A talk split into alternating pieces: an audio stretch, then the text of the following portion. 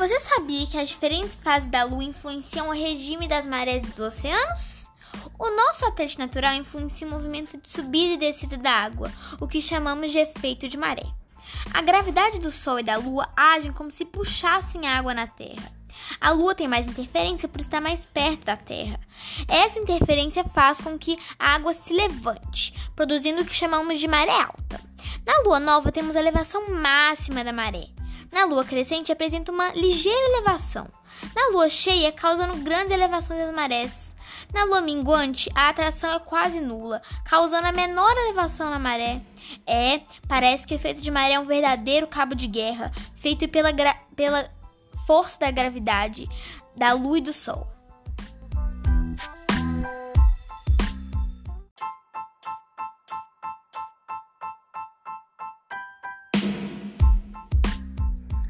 Você sabia que as diferentes fases da Lua influenciam o regime das marés dos oceanos?